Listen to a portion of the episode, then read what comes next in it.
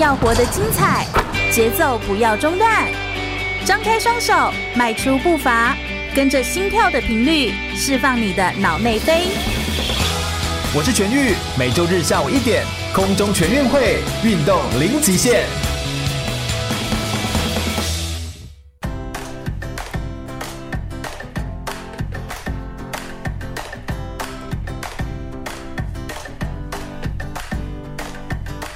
全国广播 FM 一零六空中全运会，我是全玉，每周日下午一点到三点，在空中给你轻松好玩的运动讯息，还有体育圈内的大小事情。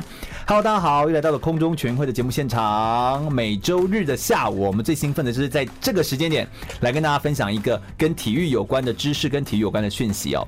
我们知道，去年二零一八年其实有发生非常多重要的体育赛事的事件，而当中有一个非常大的运动赛事叫做亚洲运动会。亚洲运动会除了选手的成绩辉煌之外，有一群功不可没的，就是在选手的背后的一群支持者。我们今天特别邀请到了一位运动伤害的防护师，他刚好也是二零一八年印尼雅加达。亚洲运动会的运动伤害防护员，那由他的亲身的经历跟现身说法来跟我们分享，运动伤害防护到底至于一个运动选手来说，到底有哪些重要性，以及我们一般在市面上所知道的，譬如说像是呃物理治疗师啦，那些接骨师啊、郎中术士啊、整骨大夫啊，到底又跟运动伤害治疗跟运动伤害防护又有什么不一样呢？我们先热烈掌声欢迎杨浩威耶！自我介绍一下吧，浩威。大家好，我叫杨浩威。浩威可不可以跟我们介绍一下你的背景，好不好？我是学运动伤害防护的，对。然后我参加过各大全国赛事，嗯啊，全运会或全民运动会，还有高中篮球联赛。哦，高中篮球联赛也有 HBL，嗯，HBL。哦。然后有跟过男子垒球的中华队，嗯，也有一些比较冷门的项目，像是女子棒球队，还有。台北市的一个城市猎人美式足球队，嗯，这些东西都是一些比较特别的。是，好像这样听起来的话，你好像在呃很多运动项目，像是射箭、呃篮球、田径、橄榄球、美式足球、垒球，都有运动伤害防护的经验，应该可以这么说。所以，运动伤害防护好像是一个必须透过经验才能够慢慢累积起来的一个专业，是这样子说吗？呃，是的，没错。嗯，因为在每个赛事中间，它虽然都是运动，但是每一位选手，每一位。教练带出来的动作，或者是都会不一样。那选手产生出来的一个伤害也会不同。那在一个选手的养成中，他会有大大小小的伤害。嗯，那有些人可能像在我们蜻蜓说的好了，蜻蜓是蜻蜓水水球还是蜻蜓激流？蜻蜓激流。OK，好，一个重视上半身的活动。嗯嗯，但是他下半身其实很需要加强，但是在教练眼中可能会觉得不需要。对。哎，好奇特哦！一个重视上半身的活动，为什么下半身就很需要加强？就像我们一个很重视，譬如说，假设说是标枪，一直丢，但当然标枪是很全身性的运动了。啊，假设桌球，都手啊这些肢体，但是它也是有一些下肢也要加强。没错，是因为它跟核心有关，还是怎么样？因为你要移动，你要一个半蹲的动作，那你在做这个。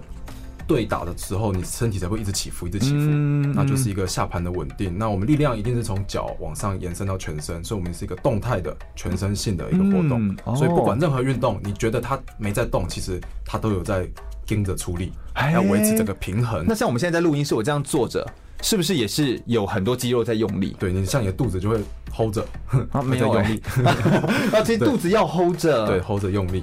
哎、欸，我有发现，我我有几次跟运动员出去玩，然后出去聊天的时候，他们就说，我怎么注意到你们走路的时候都没有把身体 hold 着？嗯、那我就想说，你在讲什么东西？走路干嘛要 hold 着？hold 什么东西？啊、但是原来你们的意思是这样子，是说你在走路的时候，你有没有把自己身体的肢体 hold 住？嗯，因为你像是那个核心，对不对？用这样核心在移动，而不是。就是好像你的四肢，然后拉着你的身体这样拖着走那种感觉，好像不太一样。就我们说的那种行尸走肉的那种那种走法，好像是我们现代人的通病都这样走。哎，这样听起来，运动伤害防护这件事情。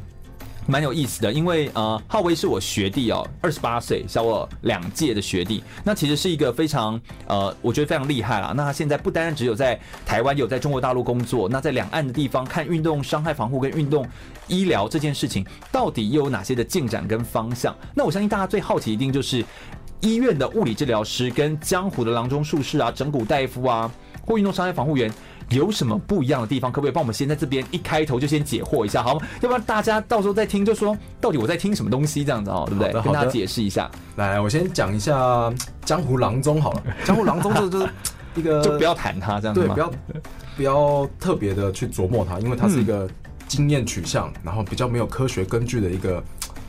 呃，学派一种学派，对，所以那我就不列入我们的科学的探讨。所以我们的物理治疗或者是运动伤害防护都是很科学化的，是的，科学化的。OK，那物理治疗它现在在医院里面就比较偏向健保，它就是一个健保制度，它的钱很低，它的人去的需求就会高。哦，那人在因为钱低人多，他每一个物理治疗师就没办法好好的照顾每一位患者。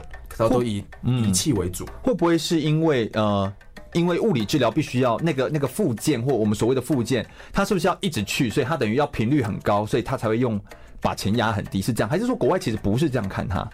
哎，应该是说做手法会耗掉人力，我们做一些徒手治疗，嗯，然后对症下药的这个一些很耗人力啊，很耗人力，所以你 one by one 是一个最舒服的。那你要花时间，最有效的，对，最有效，然后要最花时间，嗯，但是这个收费价钱就贵。但是因为医院需要一个给大家，大家一个大量的。方便，那我们就是仪器贴一贴，电疗、超音波什么热敷，大家就一次会看到大家睡在那边啊，不是睡在那边，躺在那边哈，然后就电疗十台哈，就电疗电疗这样子刺激刺激，对对。这样。当然。它相对于手来治疗，一定是不一样，没错，嗯，就是。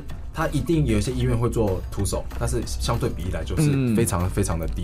对对对。那 PT 又有很多的学学的专业不同，嗯，像是他会有一些小儿的，然后一些骨科的，有些神经的，有些心肺的。像心肺就是跑一些 ICU 啊，一些加护病房，教他们怎么呼吸。对，然后。外面的诊所呢，它就会比较偏向一些特别的手法，像是 Rayco，就是红绳那种悬吊式系统，或是一些内脏筋膜松动。听到好专业哦，还会一些是什么筋膜放松啊，这种筋膜的放松法。对，那所以每一间诊所它其实都叫物理治疗诊所，但它有它的主打，没错哦。还有一些产后的也也会有这种需求。那我们嗯嗯嗯，各个都有各个特色。对，那我们最主要的运动伤害防护又是什么？我们的运动伤害防护呢，主要就是。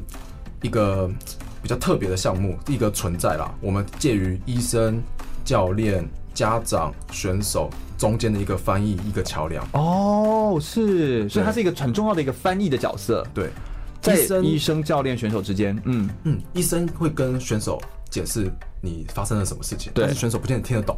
对啊，对啊，大部分都是这样。对，我就要翻译给选手听，我要用选手听得懂的话翻译给你听。而且最容易发生的事情就是医生就叫，譬如说拳击，哈，我们之前访问一些，我们之前访问赖主恩，他就说医生就看到他流血，就说啊，他不能打了这样子。我跟你说，全集哪一个人在台上没有流血？没错，全部都在流血啊。他说你流血就不要打，你不要动了这样子，然后就判定说那个流血人就就没有了这样子。那他就会很气，我练那么久，对啊，我就是要来比这个啊。然后你看我留一个皮肉伤，你就不让我上去，嗯，好像这个界定就不太一样。对，嗯，我们会。希望我们用我们的能力，让选手就算有受伤，我们可以帮助他尽量的完成这场比赛，甚至发挥到他一些更好的成绩。嗯，但是也站在一些医疗体系的角度，他会觉得啊，你受伤你就休息，就不能动。对，所以我们的角度其实有一点模棱两可，有点矛盾，但是我们是都是站在一个帮助选手。达到一个更好、更远、更强的一个目标去进行。嗯，OK，所以这就是运动伤害防护跟我们一般所说的物理治疗、郎中术士、整骨太夫不太一样的地方在这边。而且运动伤害防护师他其实是一个教练、医师、选手，甚至是家长之间一个翻译跟沟通的一个很重要的桥梁。对，一定会是运动员非常重要的一个存在，也有它的非常重要的重要性。我想我们今天有非常多的内容哦，所以我们的时间上面必须要非常的把握，让浩威可以来跟我们分享更多。包括在后面我们还会聊到在台湾还有在中国大陆。在使用这种运动健康的防护的这件事情哦，它到底在呃使用上，还有运用这些人才上面，它如何来操作，如何来应用，以及最容易遇到一些状况，还有以浩威他自己个人的个案来说，他遇过哪些有呃很特别的个案，或者是一些他很挫折的经验，我们都会在等一下节目内容当中来跟大家做分享。不要走开，马上回来哟。全国广播 FM 一零六点一，生活最 easy。我是日本职业手球选手周旭明，您现在收听的是 FM 一零六全国广播全域主持的空中全运会。继续回到全国广播 FM 一零六空中全运会的节目现场，我是全域。我们今天特别邀请到的是来自印尼雅加达亚洲运动会的运动伤害防护员杨浩威来到我们节目现场，欢迎浩威耶！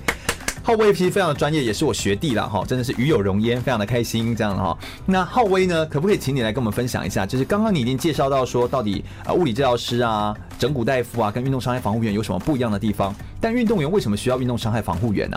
可不可以跟我们说明一下？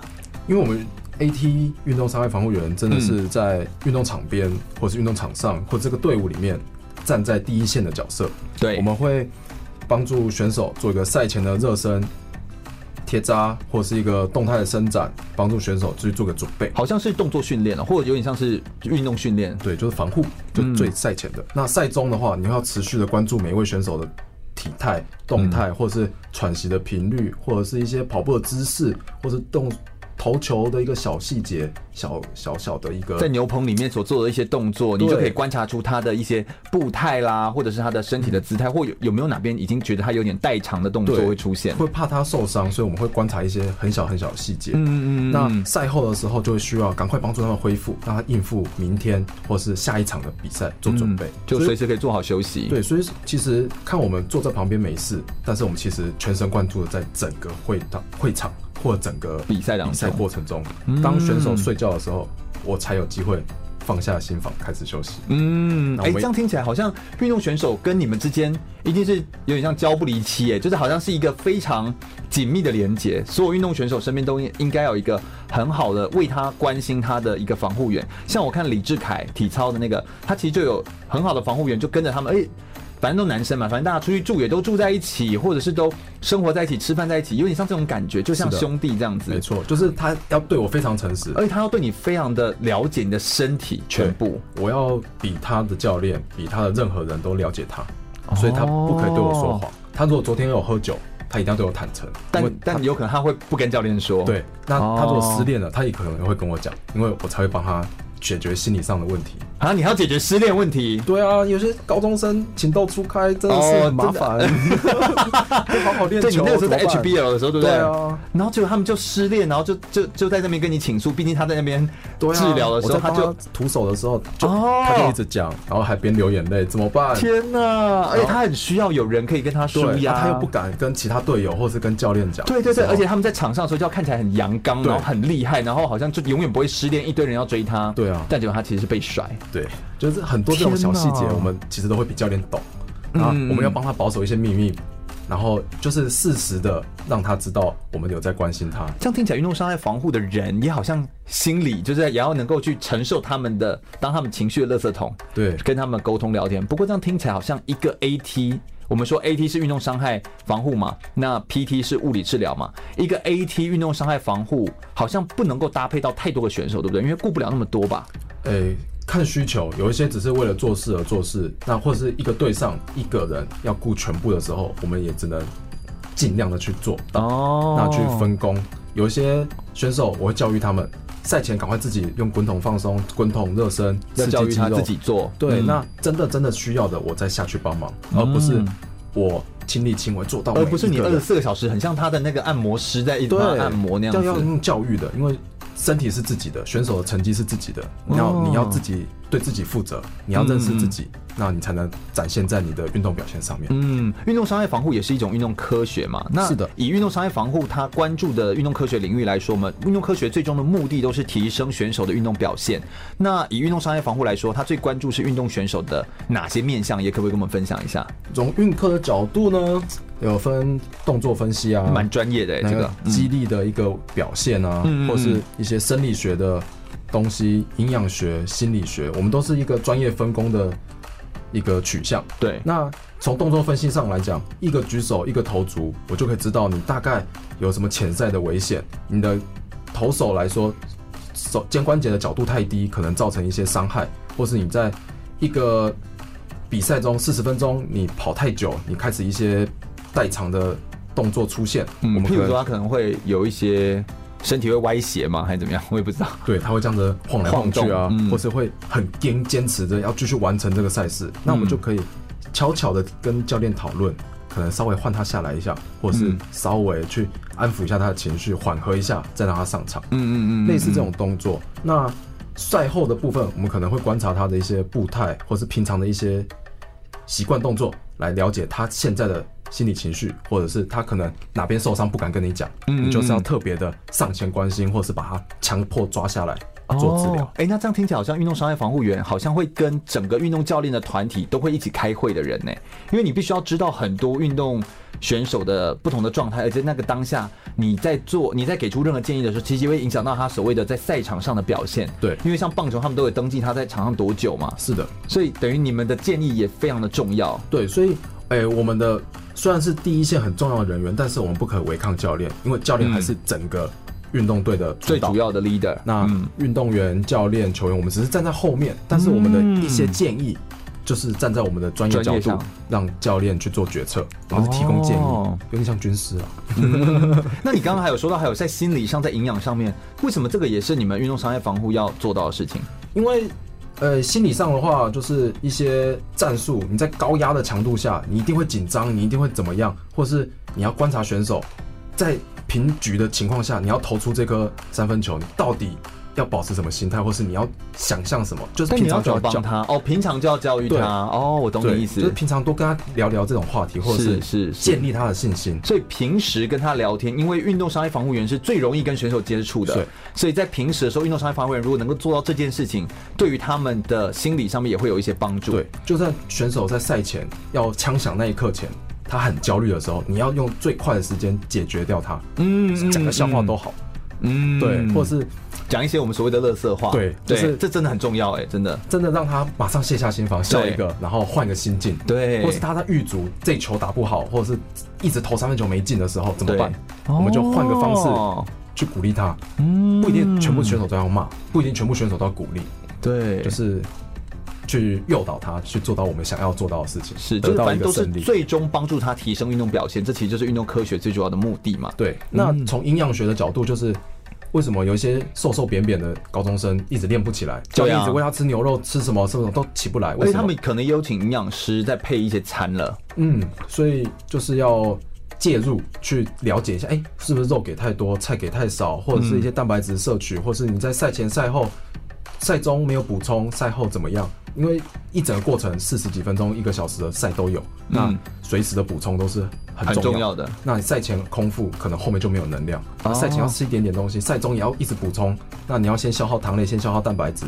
那就补充的顺序也非常的重要，就会造成整个选手在过程比赛过程的精神状态都是好的，能力都是好的。就至少他有能量是可以一直供给给他，类似这样子，让他可以达到他的运动赛上的表现。因为简单来说，好像说你们要管很多，但也不是这样的意思。因为如果他在这个体力不好，或者是他的这个运动上面顺序错误，已经没有体力了，那在台场上比赛场上其实就容易受伤啊，应该这样说对不对？所以他如果已经体力或者是他有点精神上就没有那么集中，受伤的几率就增加，那你们就会变得更忙。对，所以你等于如果能够在提前把这些东西都先瞧好，没错，能够先做的就先预防，这其实是你们最重要的事情。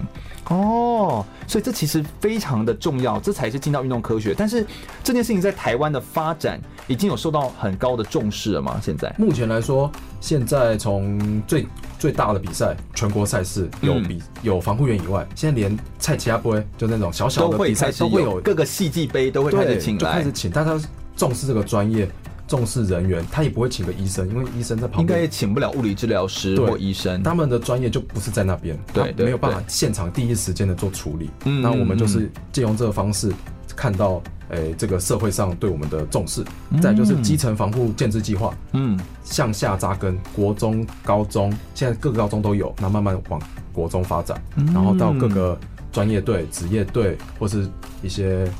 企业队都有，嗯、那从小开始教育，那你一直往上，那些观念都好，那就不会一些预防上的措施就会下降，那我们就会一直进步。对对对，对，就越来越好。是，所以就是如果能够从呃更往下扎根，然后向上发展，就持续的能够在扎根的地方呢，让运动选手们都慢慢有这些运动伤害防护的观念。那我相信对于你们之后在发展上面就会非常的好。浩威其实这次邀请到他，他不但是就是亚洲运动会的随队的防护人员哦，他也参加过不管是射箭、篮球、田径、橄榄球、美式足球、垒球等运动伤害防护的经验，也有参加到 HBL 啦，或者是当过国际的一些大型的比赛的。经验，所以由他来跟我们分享很多的经验。我想稍待一会儿，我们等一下就要来聊聊他在国外的时候的一些呃职业的经验。那有没有遇到一些有趣的事情，或是有没有遇过最难处理的运动伤害防护的事件，又是哪些事件呢？我们稍微休息一下，马上再回来哟。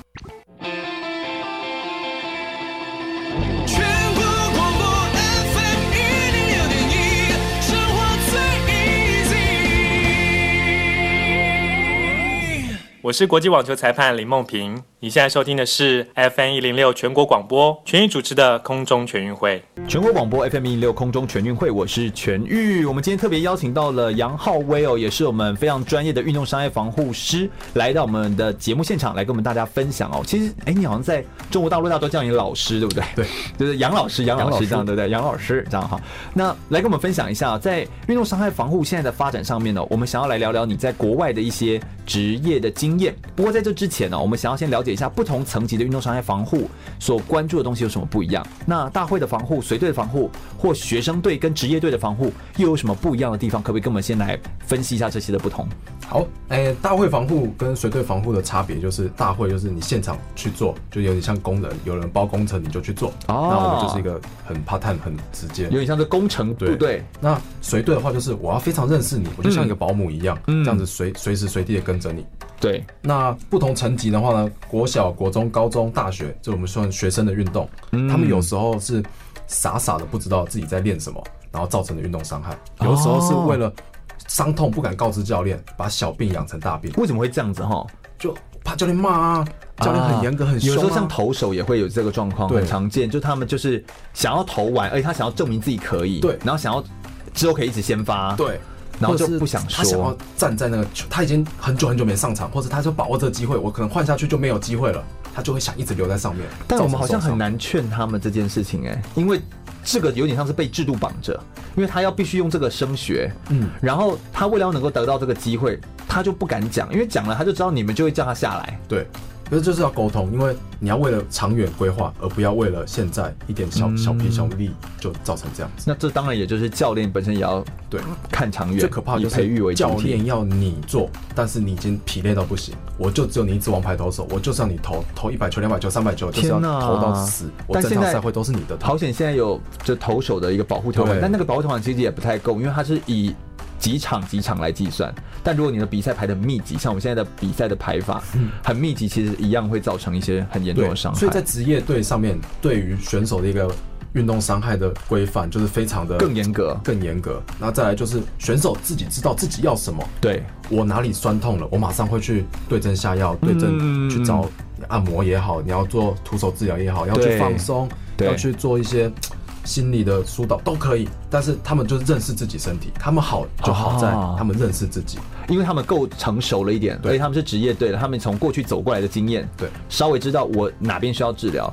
像我我访谈的那个雪橇选手连德安呢，他就是他自己个人在做治疗的时候，他就会很知道我是哪里哪里比较有状况，我哪里哪里比较容易撞到，所以你可不可以先针对这个先用，类似这样子，他们就会先告诉你会跟你沟通，没错，就职业选手或者是应该说亚运成绩或者国家队的选手，他知道他自己要什么，那他受伤的时候，我们跟他解释，他就会听，他不会傻傻说哦哦哦这样子。他就会听你在干，他不是只是在得得到消息或对你来告诉他干嘛，嗯，而是他也会跟你有一些他要参与在过程，不然的话，我随便假如说他脚痛，我按他的肩膀，搞不好这是有关系的，但是他如果不问出来，就我就知道他没有在，他没有在知道这件事，或他没有在没有把它记下来，对，他没有投入在其中，嗯嗯，因为有一些是筋膜链的关系，那就整体像背后到脚底，对，整个背后到脚底都是，那都是一个过程，那一个。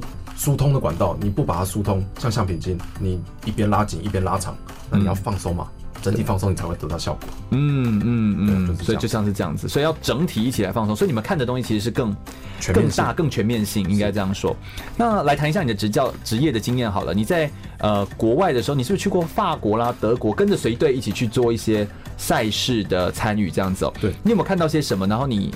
你在参与的这个经验怎么样？可不可以跟我们分享一下，比较轻松一点来聊聊？就是我在职业，哎、欸，不是职业，就是亚运培训期间。亚运当然是职业啊，就是也算是对。我们在培训期间，就是会到各个国家。嗯、那其实他们说上班时间，我会把自己定义在，我一到现场，搭飞机前那一刻，啊，我就在。搭飞机前就上班了。对啊，你开始在我的眼视线范围内，你就不能受伤。哦。对对对对对，哎、欸，这么说也是哎、那我会我会这样好像导游，有没有？就是像 那个人，就是只要我看到你开始，就一直到送你回去结束，真的是没有休息哎，绷在那边的。天哪！对啊，我要管你的吃、作息、睡觉，然后那个酒。喝的多不多？哦，对，不能呃饮酒的比例，我们偏偏食，呃偏食。我刚刚以为你要说嫖妓，不是不是不是。偏食，对偏食。偏食。一些偏差的行为，我要去做一个调整，去做沟通，去做一个保护，对，不要让你在我的视线内受伤，这都是我的职责。天哪，哎，所以。关就快呢哈，哎对啊，包山包海，还要煮饭，你知道吗？哎对耶，好像我我那个特别有听到那个选手们有特别称赞你，就是也很会煮饭的，是不是？你就用这招，自己贪吃嘛，就要煮一点。啊，在国外想家就要煮点自己台湾味，所以你就带一个电锅，里面带电锅，就是在现场刚好有，想办法用什么生出什么，随机应变。哦，哎，难怪他们就会佩服。对啊，像茶叶蛋，我就拿绿顿红茶的，吃喝不完那些茶包在家里，在家。对啊，就是茶叶蛋了嘛。哦，反正管它是什么类的茶叶，对不对？反正就煮得出来，你就煮得出来。嗯，然后你可以用这样的方式，其实也是跟他在互动交流，对，建立关系的。玩闹，哎，我觉得当这种运动选手身边的人真的要很会玩闹，很会拉到他们的心，跟他们走在一起，这件事情非常重要。得到他们信任，你叫他站就站，叫他蹲就蹲，他就不会违抗你。哎，真的哎，因为你要他们就是要站就站，要蹲就蹲，对不对？真的哎，好像真的是这样子。那目前你在这些的经历当中，有没有发生一些比较有趣的一一些事情？你可不可以先跟我们分析一下你的执勤的一整天的呃？好像不是朝九晚五嘛？就二十四小时，对不对？嗯、那你都会注意些什么东西，然后看些什么事情，类似这样。诶、欸，我会比他们早起床，去帮他们准备一些他们赛前或者是训练前需要的东西。但这不是他们应该要自己准备吗？他们也会起床，只是我会再更加叮咛，因为毕竟他开始要运动前的准备也是很重要。你不要他漏掉任何东西，也不要他受伤。然后你总不能选手到了运动场地，然后没带衣服、没带鞋子、哦、没带工具，再回去拿。对，那就浪费时间。嗯，嗯嗯。那我就比较鸡婆，所以我会。多去关心他们一点，那有没有吃早餐？有没有上厕所？有没有干嘛？你不要有没有喝水？对，这都是要监控。天哪，好像妈妈哦，就是像保姆。出去外面之后，真的这是一个保姆，然后要顾选手的，真的是作息。如果选手大一点、职业一点，就是说，比如说亚奥运层级或者是职业队层级还好，他还可以。对，还可以自己处理就好了。啊，如果是年纪更小的，就真的就是保姆啊，保姆啊，就是哎，水壶水壶拿了没？然后对，好点名，好什么东西有没有带这样子？对啊，这就是真的是一个好玩的地方。就是我会比大家鸡婆，那大家都会觉得你干嘛那么鸡婆？不行，我就是要这样，真的不会受伤。哎，我觉得这非常的重要。那还有呢？还有就是你在治疗的过程中，就是一直会聊天啊，嗯，或者会做一些。呃，打屁哈啦，但是他选手我不知道，其实我从中灌输他很多观念、心理建设，或者是一些我平常要传达给他的一些唠叨、狗屁唠叨的事情，鸡婆啊、啰嗦啊什么，就是在那个时候，所以这些时候其实他们，呃，逼不得已要被我。灌输这种观念，因为他在被你治疗，然后在这个时候就你压着他的时候，对，所以能够跟他讲一些事情，小以大以，类似这样子。然后正好谈谈未来啊，谈谈你现在这个受伤，但是你要眼放眼未来，嗯嗯嗯，你不要因为这个小小的而一直在乎在乎在乎，但是你失去了未来的事情。嗯，像是轻艇队的那个百八，嗯，陈伟涵，对，陈伟涵，他就是受力训练的时候腹腹部的肌肉拉伤，对，一直不会好，但是我就跟他讲说。你慢慢来，不要急。你不要因为急了这一次去练习，造成他一直不会好，影响到亚运的成绩。把他放眼更远一点来看，那你看他这次的表现就对，亚运就拿下银牌，成绩真的很好啊，出乎我意料了。对，但是我也很很荣幸，我们。他愿意相信我，愿意跟我配合，那也有跟其他物理治疗师配合，所以我们沟通上，整个团队上都很舒服。嗯，所以沟通起来就是那种协调的那种感觉，会觉得很好这样子。那你晚上呢？就是到整个治疗跟他的陪他们去训练，不管是今天是比赛或者训练也好，你都在旁边嘛，对不对？那回来呢？回来我就会赶快盯，是不是还要清洗很多东西？因为有些器材，对对对，冰块什么，就是你还要都处理好，都打理好。那他们就让他们先去做一些舒缓的动作，像是洗澡啊。睡呃吃饭啊或者什么，就让他们先做，做完了我后面哎、欸、治疗就开约时间，大家弄完，最后最后我再自己。那你什么时候吃饭？什么时候那个、啊？吃饭基本上因为我的队伍会大家一起队伍少，所以我们就一起吃。哦。那洗澡的话就是轮流去嘛，那我我就最后我就让他们先来做治疗，赶快洗完澡。欸、但如果队伍多的时候，你吃饭时间就没得吃了、欸。我会抓时间抓那个。比如说三点，或者是就是中间空档点时间，然后就赶快塞一塞，赶快。我还是为选手。因为当他们吃完饭之后，他们就要治疗啦，你就没办法休息啊。所以我就是赶快用琐碎的时间去完成我自己。真的真的，我觉得大家放在我前面，因为他们是重要的，我就是默默的付出这样子。好感人哦，我的天啊，好感人哦！就是要有这样子的人，然后为运动选手付出。那等到你就寝的时候，大概都几点了？我一定是最晚最晚睡觉的那个，然后又是最早要比他们早起来的那个。对，对啊，天哪！那哎、欸，那这不知道能不能够透露啦，这样子。但就是运动伤害防护员这样子的话，应该也要给你相对的酬劳吧？对，但是相对这个酬劳，大家会觉得。你又没什么，就大家看不到你做的这些事情。对呀、啊，他们就是不知道这件事情，不知道你付出什么，还有那个心力。对，那都不用计算吗？他敲桌这样，对不对？对啊。所以我觉得这件事情真的是呃，我觉得我们今天透过这个广播的平台，就希望让更多人知道运动伤害防护员他所在意的东西。我相信你自己个人一定很热爱运动，然后你也很在乎运动选手，是的，甚至你要在乎他比在乎你自己更重要，有点像这样，也很像是你就是他就像你的小孩，然后你要去照顾他一样，没错。所以保姆小小孩的这种感觉，然后你去照顾他，你希望他们好，因为他们好起来，你们才能够把整个运动的比赛达到发挥到极致，也才真的有彻底发挥了你运动治疗的专业。所以我觉得真的是运动伤害防护员，真的是非常值得敬佩的一个职业哦。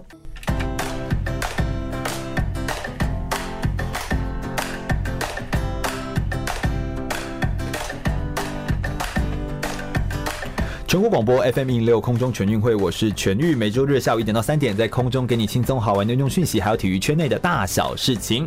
我们今天特别邀请到呢，是一位雅加达运动会的随队的防护员杨浩威，来到我们节目现场来跟我们分享很多关于运动伤害防护有关的资讯内容。我们刚刚在上半集的节目内容已经跟大家分享了很多，包含运动伤害防护跟物理治疗到底有什么不一样，运动伤害防护的科学它所关注的到底是运动选手哪些面向，还有运动伤害防护员的发展。跟国外、跟国内之间有什么不一样，以及他个人在职业的经验上面，看到不同层级的运动伤害防护员、学生队、大会的防护员、随队防护或是职业队的防护的时候呢，又有什么不一样关注的地方？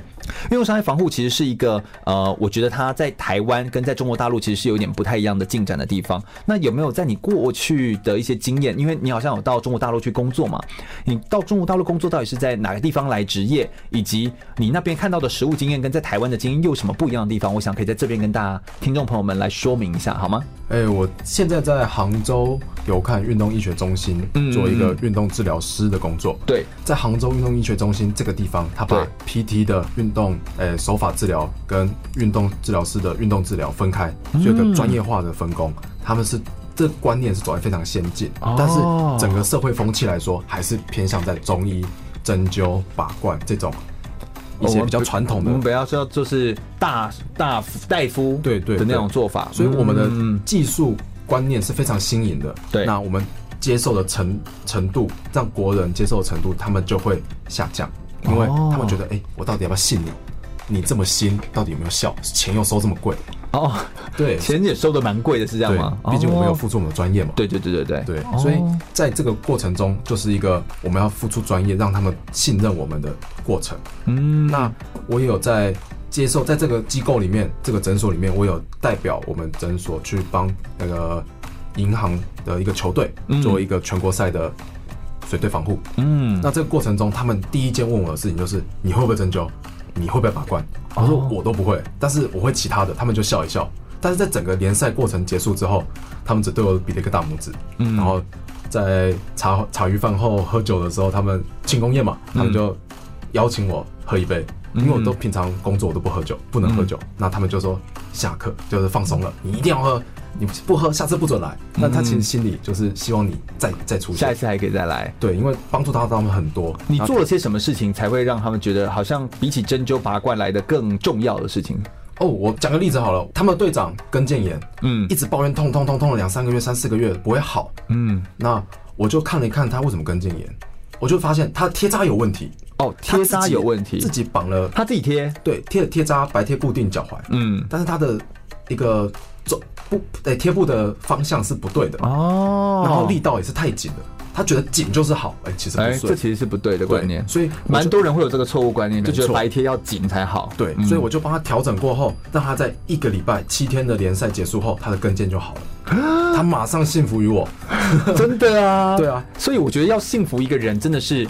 就是第一个要五毫，就是要真的觉得说你这样子来做这件事情，你真的有让我觉得变舒服，对，或我的脚就真的好了起来，对，就因为这件事情，没错，我觉得这就是第一个最、嗯、就是专业要有，对，那再来才是你怎么跟他沟通，对，球队的的成绩好坏，我一定不是最大，一定是因为教练啊球员，但是每一个人都付多付出一点那一些心力，嗯，一定。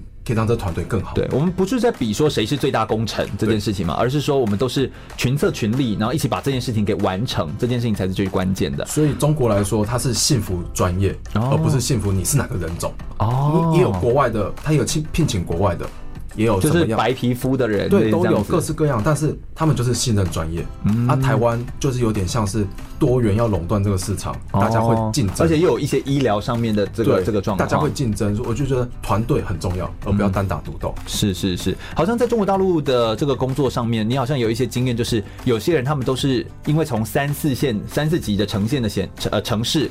呃，搭车过来其实好像有很长的一段路程，然后就专门来做治疗，也有这样子的人，是不是？是有这样的案例？因为乡下一定不会有这种诊所，他们一定都敲过塞什么这些。哦，对。那他就是信任你，所以他就来，每天可能前一晚就先到，搭火车怎样，前一晚到睡，隔天早上第一个看诊，然后下午才能回去。哦。所以他们其实在这过程中，我会更想付出帮助他，因为你他们舟车劳顿来，对，而且你又是个。老太太、阿伯，或者是六十几岁的人，对，辛苦，嗯、那我就会更愿意付出，为了他们做。嗯，这样听起来，你好像在那边好像已经是当到呃，就是有点像是负责人，一个管理阶层，也需要做一些卫教，类似这样的，需要做一些教学。对，就是在管理下面的治疗师，就会让他们用将心比心的心态去对待每一个患者，嗯、因为每一个患者都是你的老师，是你要从他们身上学到。对下一个患者有帮助的事情，嗯、那去模拟的经验去做对待每一个患者，有点像你要关心到位，然后你要呃，就是真的让他信服于你，不但是从专业上面信服于你，也要从心理上面打通心理，心悦诚服嘛，是臣服在臣服于你这样子啊，我觉得这是非常重要一件事情。那我想我们大家来问一下好了，我们国人现在台湾人，我们也都是很热爱运动，那有没有一些很常见的一些运动伤害的一些状况，也可不可以跟我们分享跟介绍一下？这好像也是很重要的，让我们先做个提醒。国人现在最热衷的就是路跑赛啊，嗯，对，大路跑赛一堆，报名费又便宜，嗯，一双鞋就可以去跑步，就开始动，对，那这就是最大的运动伤害哦。从鞋子开始，你怎么选鞋？鞋子会影响到脚踝，脚踝会影响到膝盖，膝盖会影响到髋关节，哇，一连串的，哇，全部都来了，完蛋，完蛋，天哪，这听起来全部都是专业，而且而且我之前好像有听那个。呃，也是长跑的名将张家哲，他就有说过，他看你的鞋子的后，呃，就穿过的鞋子压的形状跟压的鞋痕，还有你磨的边，对，就可以看出你的姿势，对不对？你的脚的站站姿，还有你怎么跑，然后有没有一些错误，然后你就会产生哪些运动伤害？对，这真的是可以预测的吗？没错，这就是运动科学哦，因为你就一些小小细节去推丝、抽丝剥茧，去推测、去推敲。哦，没错的，好有趣哦，好有趣！我觉得这点这点就非常好玩，我个人觉得非常 非常的有意思，非常有趣，这样子哦。嗯，那还有现在很多文明病，嗯，像是低头族、滑手机、上班族久坐、打电脑。一些晚睡到症候群、啊、都是我啊，颈椎的问题啊，脊椎侧弯、骨盆歪斜、坐姿不正哦，那太多了。对啊，哎、欸，真的哎，脊椎侧弯、骨盆歪斜、坐姿不正，然后你现在在听广播，你是不是翘脚？那那我我现在是不是在讲听众？这样会不会让人家就觉得很紧张？这样糟糕糟糕。哎、欸，但其实这些都其实是有办法通过运动伤害的治疗来先做好预防，对，然后来告诉你可以怎么来做，做到更好。对，这好像看起来不是病，因为你没有到要去看医生类似这种感觉，但你运动治疗来说，它就可以帮助你，给你一些提醒，对，然后透过一些运动或透过一些呃身体的修复的姿势的方式，来帮助你更了解你自己的身体，然后就可以比较不会那么痛，是的，疼痛类似这样子啊、喔。所以就像我们以前的口号，不是都会说要活就要动，或者是每天的三三三类似这样子。那你动完其实就会身体就会酸痛啊，对，酸痛就要找物理治疗或者是运动伤害防护的人员来做。那他们其实就在帮助你们去更了解自己的身体的状况。来让你们身体可以变得更好。我相信在我们呃刚刚的所聊的过程当中哦，很多的运动伤害的防护的状况，其实可以告诉我们发现一件事，就是很多事情都是可以解决、都可以根治的，只是你有没有提早发现，然后提早预防，才能够提早来做好治疗。这其实是运动伤害防护一件最重要的事情，它的关键是在防护嘛，预防，然后并且术后或者是之后受伤之后的照顾跟保护，其实都是。一个非常重要的一个阶段，都是不可轻忽的。我们稍待一会儿再回来谈谈运动伤害防护在未来上面又可以怎么来发展，以及对年轻人要投入运动伤害防护有哪些需要注意的事项呢？马上再回来哟。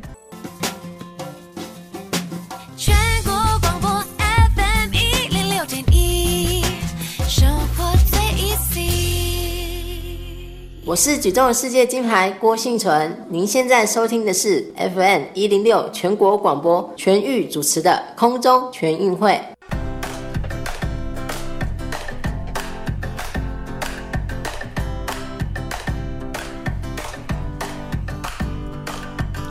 继续回到全国广播 FM 一零六空中全运会，我是全玉。我只能说，我们这一集的节目内容真的是非常的专业。那这一集的节目内容，我们特别邀请到的是浩威来跟我们分享运动伤害防护。运动伤害防护其实也是我本人的专业，以前好久好久以前，我是他学长。学长，但是我现在发现一件事情，就是。真的好难哦，真的很专业。哎，浩威，你们是不是运动伤害防护有一个很难的考试，就是运动伤害防护员的国家考试，是不是？呃，算是教育部的教育部的考试，对不对？最高考试你有考到吗？对不对？有，我有考到。听说你考了，听说你考了非常多年，差点超越孙中山了。但就是你考试的这个频率考很多次，是因为它真的很难吗？还是是什么原因？但是你的这个证明好像也证明皇天不负苦心人，就是你只要真的想要考，真的想要得到，你为什么那么想要得到这张证照？然后为什么那么想当防护员啊？因为我从从我小开始说好了，我从小其实不太爱读书，我觉得读书是一个很无趣。但你还读到高雄医学大学的硕士毕业，有兴趣吗？有兴趣你就为了你想。好讨人厌哦！就是这种，就是说不会读书、不爱读书，然后都考到高雄医学大学毕业。我想说，还读到硕士也毕业了。我想说，这是哪招？这样子。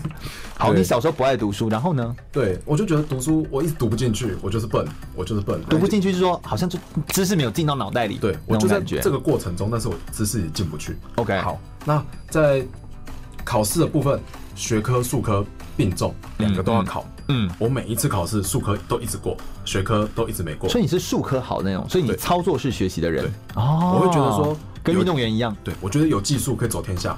但是我发现大学读完，上了研究所就发现，哎、欸，不对，你没有一些学科的东西去支持你，或是你想跟人家沟通讲不出来的时候，哇，没办法说服人。对，我拉不住人心，只好自己赶快增加我自己的知识，所以赶快恶补。对。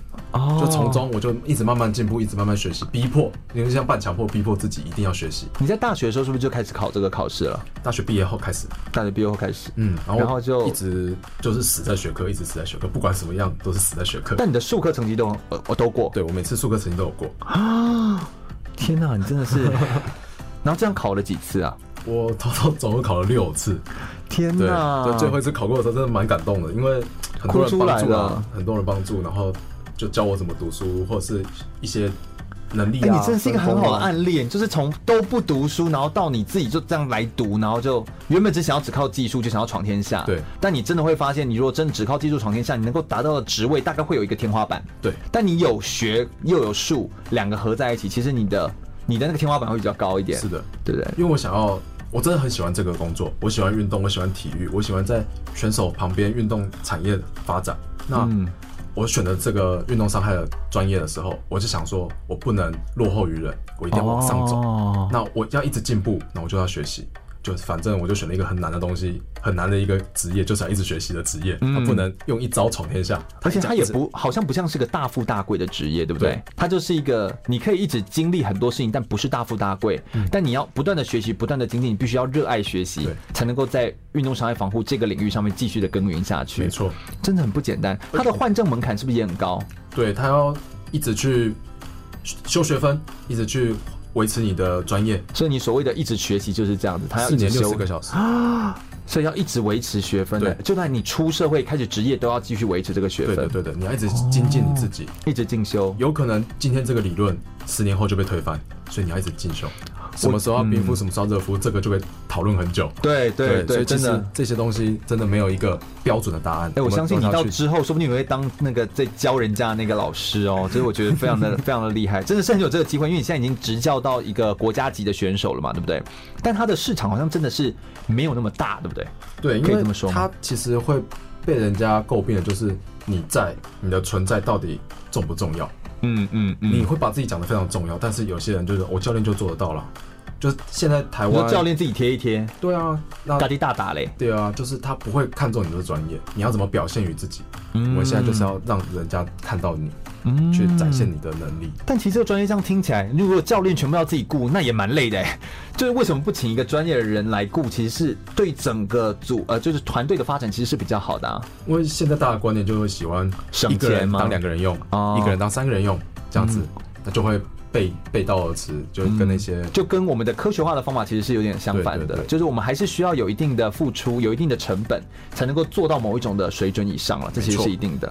好像在能够当运动伤害防护员，就像你自己说的，好像也必须要本身很热爱体育活动，是不是要这样子？因为我从小就喜欢运动，运动，嗯、但是我知道运动不能做一辈子，因为我的能力有限。嗯、那在这个过程中，像我跟亚运出队去水队，我就不懂这个运动项目，嗯、但是我就观察他的一些。小小细节，观察这些水流，然后因为你是蜻蜓激流嘛，对，你有下去玩吗？有啊，教练就叫我下去被流冲一下，你就知道，你就会知道他们会受什么伤，知道他们那个运动是什么感觉。对啊，你在过程中你要怎么用力，早上隔天起来我比他们还酸痛，但是我还要帮他们服务，真的是很惨哎，哎，真的哎，这真的是，这真的是很很有可能发生的事情。对，然后你好像还有去尝试一些其他，你在法国的时候也是，对，我就买一一定要去尝试我不同的不同的运动运动。然后去让我在下一个接触到的工作上马上可以运用上，像飞盘、像壁球，对，像一些法式滚球，对，很冷门、很冷门。射箭你也都有去尝试，就是你要喜欢，重点是你要喜欢，你要尝试去参与，你不能讨厌它，因为运动场一定是又热又累。又枯燥又乏味，嗯，你若不喜欢他的时候，真的很无趣。对，因为你要待在那边很久，所以我们他跟你在场上当选手的感觉就不一样。你是待在旁边服侍选手的人，那那个服务其实本身你没有一定的热忱是没办法支撑下去的。我相信我可以完全看得出浩威他有这个热忱，而且我也觉得能够被浩威服务到的运动选手应该都是幸福的。谢谢谢谢。就是我觉得，因为他是真的用心在服务这些选手，然后真的是希望可以把最好的东西带给他们，就像。父母亲一样，就是很会照顾自己的小孩一样。那我想，我们等下最后一段的节目内容来跟大家分享一下运动伤害防护在下一步它的呃运动科学最终可以帮助运动选手走到哪个位置来，以及如果未来有年轻人想要投入运动商业防护员，又可以做哪些准备呢？马上再回来哟。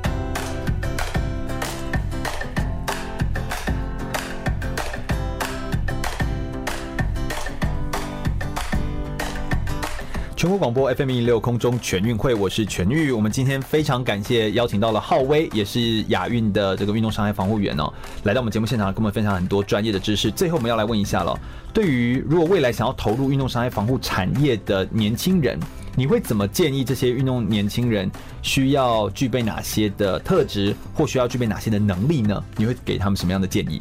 我觉得年轻人投入这个是非常好的一项活动，因为他有一点点的医学背景，有一点点的。各种各式各样的基础的背景，嗯，那你不管是对他需要蛮广泛的知道很多东西，对，你会对自己有帮助，对家人有帮助，嗯、对你身边周遭的任何人都是有帮助，利己利人，这是第一点。嗯，就算以后不当成工作，你也是很棒。你知道很多观念，对，很好的观念。再来就是，它是一个我的兴趣，所以我会把它希望变成我的工作。嗯，那这个过程中，兴趣与工作结合，你就不会累。嗯，所以等于是找到你自己个人真的很热爱的，就是是你的兴趣，然后兴趣又变成可以当饭吃，对，类似这样的感觉。我为什么要坚持考了六次？就是因为你真的想做，真的想做，就是因为你喜欢运动员。对，哦，运动员好相处，直接坦白，真的，真的，真的。哎，那我们好相处吗？好相处，非常。在广播当中还要在那边啊，真的是很好笑这样子。那所以呃。那你还希望他们除了具备就是有这样的热忱、有这样的心之外，还需要具备哪些能力啊？比如说他们要不要先会一些什么基本的知识？这其实是你们说都需要具备的。还有你们在考试都考些什么东西？会不会也需要让大家知道一下？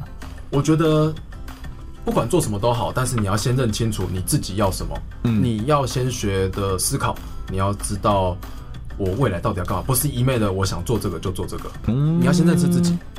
然后认识好自己之后，我们再来尝试说我要做什么，做什么，做什么。那学科养成，学校一般都会教，所以我就不在这边提。那后面的话，我会希望大家实习吗？还是怎么样？在实习过程中去发现自己到底适不适合这份工作，因为有时候。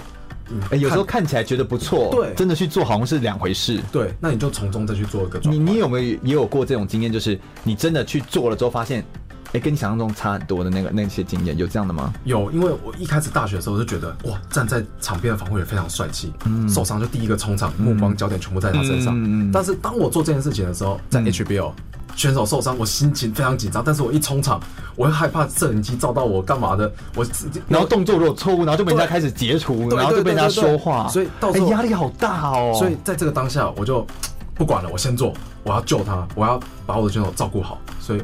我当下我就不管那些其他事情，我就专注在我的工作上面。所以其实是压力大的一份工作，欸，对，没有想象中的这么的轻松写意。平常比较谦虚，不喜欢站在荧光幕前面。对，你是一个有点低调的人，对，所以我觉得这份工挺好的，就是我默默在选手后面付出，但是我的。那些，但你的功劳是可以反映在选手的表现上的，类似像这样子。哦，所以这是你热爱的原因。对，好感人哦，都快要哭了哎，真的，我我觉得这非常的重要。那你自己有没有一些理念，就是你自己让你坚持到现在的一些很重要的信念或者一些想法，有没有可以跟我们大家也分享一下？哎，首先就是一个同理心呐，嗯，我认真对待一个选手，或者认真对待你，但是你也要尊重我。那在这个相辅相成的情况下，就会。配合的很好，我就会有这个动力继续往下做，嗯、哪怕只是一个鼓励，一句谢谢，都是一个非常好的一个，对你而言都是非常好的动力。对，然后对你而言，这也是一个就是相互尊重，然后也是可以让你坚持下来的最重要的理由。对，而且他就是我前面说的，他可以帮助到很多人，嗯、就是我喜欢帮助人，那从中得到一些快乐。对，不过在就应该像你这么爱帮助人，就你的家人也都是支持你做这件事情的吗？是的，是的，因为像。哦过年期间嘛，对啊，亲朋好友相聚，如果聚在一起的时候，对，都会干嘛？亲家、叔叔阿姨手痛、肩膀痛、五十肩什么，马上处理。他说：“浩威啊，来来来来来来来来，赶快快买姐，我也我也尴尬逃安暖暖这样。然后一个伸展动作，马上解除到他的疼痛，哇，多好！一个我们觉我自己觉得，你一定是就是那种长辈缘很好，长辈都喜欢你。对，就是一个小小，我觉得微不足道的事，搞俩俩嘞，微不足道的事情，可以反映在他的一个舒服。”开心上面，嗯，我觉得挺好的。而且这种感觉就是好像爸爸妈妈如果也都会把你拉到亲戚朋友前面说，哎，你就问他，你就问他，你就问 问我儿子，那应该也是一种打从心里由衷的骄傲。我觉得那应该也是反映出来这件事情。所以其实运动伤害防护员应该说是这样子，不管是不是运动伤害防护员或者是运动员。什么身份其实不是最重要的，重要的是你到底想要做什么事情，然后以及你最终想要看到的画面是什么样的画面。你最后想要看到画面是一个很和乐的，然后大家是以你为荣的，你真的能够帮助到别人的。其实你只要能够往这个方向去做，其实你做什么行业都好，什么每个行业都有机会可以帮助到别人。没错，所以你怎么去定义你自己，找到自己适合发挥的舞台？我相信浩威他就是找到一个。他站了很舒服，坐了很幸福，然后在工作的当中又很投入的一件事情。那那件事情只不过刚刚好叫做运动伤害防护而已。所以我觉得他只是用这样的方式找到自己的定位。那你自己的定位在哪里呢？我觉得也是透过这节节目内容来告诉我们，别人看起来很压力，而且在台湾看起来好像这个职业的环境不见得这么的好，工作的职缺没有那么的多的一个环境之下，那他一样可以找到不管是台湾或在中国大陆工作的机会。那他怎么创造出来的？我觉得从他的整个历程当中，我们可以看出他从热爱，然后从投入，然后到最后变成他以身作则，甚至变成现在变成某些人的榜样。很好的模范，虽然他很谦虚啦，总是说啊没有啊没有啊没有啊，但其实他在做的方式其实做得非常的好。我身为学长，我也以他为荣，这样我非常的开心这样子。今天非常开心，就是空中全会可以邀请到浩威来到我们节目现场来跟我们分享很多的节目内容。那空中全运会呢是一档专门介绍呃运动专项的运动选手他们的生命故事，或者是专门来介绍一个新的或者是一个很大家不是那么流行、没有那么知道的一些运动项目的一个平台的文教节目。所以我们是一个体育类的文教节目。如果你对空中全会节节目内容有兴趣的话，欢迎可以到脸书上面来搜寻“空中全运会”，注意“全”是一个草，才更安全的“全”哦。空中全运会，我们每周日的下午一点到三点在空中等你哦，拜拜，拜拜。